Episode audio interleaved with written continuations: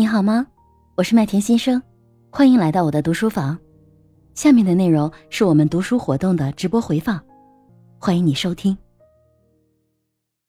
刚才天下一水说到这个唯心和唯物的问题，我也是一直在唯心和唯物之间一直在转换。某一阶段会非常的沉迷于唯心的那种状态，哎，某一阶段又完全的就唯物了，真没有想过把它两者结合在一起。但是我也有一个共同的点，我觉得所谓的玄学就是我们不了解的知识，但通过我们了解了以后，把它和我们所学的知识掌握以后，发现，哎，科学是可以去通过一些我们不知道的一些东西去理解、去解释的。所以，我大多数我也认为啊，包括现在就是我们很多的传统的国学的一些内容啊，很深奥的一些东西啊。我最近还在在看那个《山海经》，我觉得特别神奇啊，《山海经》还有很多那个其他的一些故事在里边去可以引领我们在呃未知世界当中的一个内容。就包括情商这本书，我最开始跟天海水理解的情况是一样的，初衷是因为我自己觉得我情商不是不是很够，在某些事情的处理，就从小到大没有在情商这块有所关注。呃，包括家长也从来没有说在这方面关注，然后对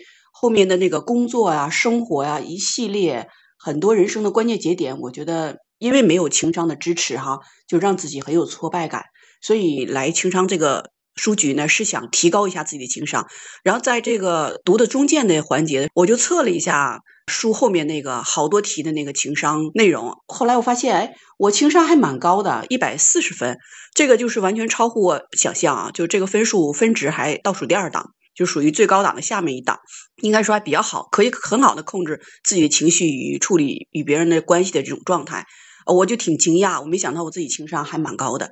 后来我就总结了一点，我觉得这个情商它真的就是像我们现在所成长和学习是一样的，它是不断的随着年龄、经验，包括那些所谓的教训、经验得出来以后啊，自己不断的在反思复盘的时候，可能会对这个情商是有提升的。呃，但整体这本书当中呢，就是在最开始开篇的时候，第一章和第二章都讲到了，就我们的大脑的问题。呃，从这些章节当中，可以很清晰的知道为什么人和人之间处理情绪的问题和面对与别人的关系的时候有那么多的不同。这个是由大脑先天决定的，就是我们的杏仁核，就这个部位，它情绪总左右控制我们的那个自己的这个情绪和理智吧，理智和情感这方面的那个不同所造成的。有的人可能是说左脑比较发达，有的人右脑比较发达。然后另外的话，就说当这两个大脑之间的那个神经回路被不同的部位所控制的时候，可能我们展现出来的状态就不一样。可能平时很理智的人，在某一些时候也会有冲动的状态。那一直处于冲动的人，他是一直被自己的这种杏仁核所左右，就他的这个杏仁核可能比较强大一些。所以很多时候我们在后天学习的时候，在慢慢慢慢随着年龄的成长，成年人会稍微好一点，能控制小孩。有句老话，就三月的天，小孩脸说变就变啊！小孩的情绪来的特别快，嗯，说高兴就高兴，说伤心就伤心，眼泪吧嗒吧嗒就下来了。就是他所谓的这种控制能力，肯定是没有成年人在成长过程当中控制的强一些。通过这件事情，又可以区分出男人和女人不同年龄段的人的这个呃差别，他的这个情绪左右摆动的差别。所以在前几章的时候，很科学的从这个叫原理上来说，为什么人会有不同的区别，是由我们大脑来控制的。那在后面的章节当中呢，就重点讲到了，就是一些情绪呃所带来的一些影响，包括呃，因为这本书这个丹尼尔他是嗯那个西方国外的嘛，他讲到了很多，包括西方的这个枪支使用啊，啊还有好多的恶性事件啊，就是在这个当中，他每一开篇都会讲一个具体的案例和故事，哎，我记得讲都是非常血淋淋的，让我们感觉到非常的可怕，情绪引起的这种失控行为。但我自己印象最深的就是两个点，一个是家庭的熔炉那一章节，呃，我不知道大家还有印象没？就讲到了就是家庭从小到大，我们从婴儿期再到那个青少年期到儿童期等等这一系列的时间段，家庭对我们情绪的影响和对我们这个。所谓情商的缔造所造成的这样不同的氛围，还有就是前两天我们刚读的那一章关于那个情绪教育这方面问题，就讲到了，如果孩子脱离家庭的环境以后到达学校，那么在学校这个环节当中呢，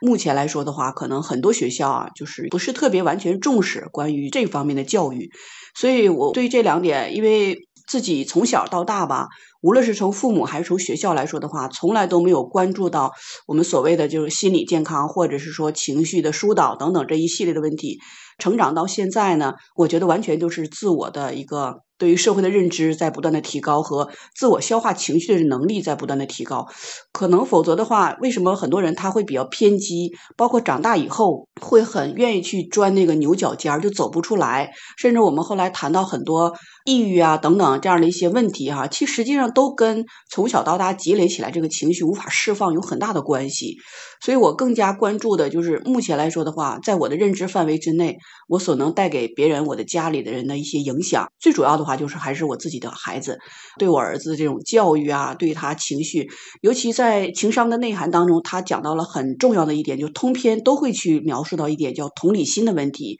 就很多孩子在小的时候，幼儿园里头可能就表现出没有同理心，他从小可能就被家人、被他的父母或者是他身边的人虐待，有那种就他对痛感反而会认为这是一种快乐，呃，那他把这种痛感也施加给别人了，认为别人他使劲的捶打他，就是那一章节我当时我他讲到几个例子，有那小孩就直接去，嗯，另外一个孩子在哭，他就使劲去捶打他，然后越打越厉害，越打越厉害，那那他可能会认为那。他曾经被打的那种经历，让他有一种刺激，应该说那种刺激，在他大脑中形成了一种很强烈的印象，所以他会把这种刺激的感加强加给别人，让别人也会这么样的去痛苦的快乐。我认为是痛苦的快乐，然后内心深处在不断的成长当中就变得扭曲了，所以很多时候就是。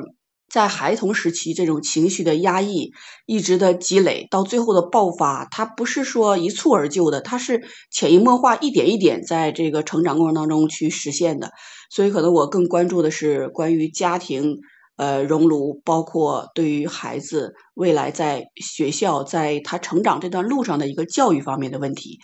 比如说，我儿子现在马上就要进入到初中的阶段了，也是到了人生的关键的节点，青春期和整个的认知啊，完全就不一样了。这个过程当中，他自己的内心包括身体发生了很大的变化，他有很多的矛盾纠结，包括一些呃情绪上展现出来那种焦躁啊、发脾气啊等等一系列的东西。如果我用正常的思维方式。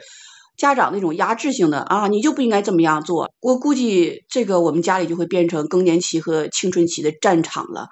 但如果要是换一种，我想用同理心的方式，因为我一直时刻都在想，哎，我青春期的时候什么样子？我也特别烦家长的唠叨，特别讨厌我妈妈在我耳边不停的说这说那，那种烦躁的心理他是控制不了的。我就完全能理解啊，我儿子为什么他可能有时候嫌我唠叨。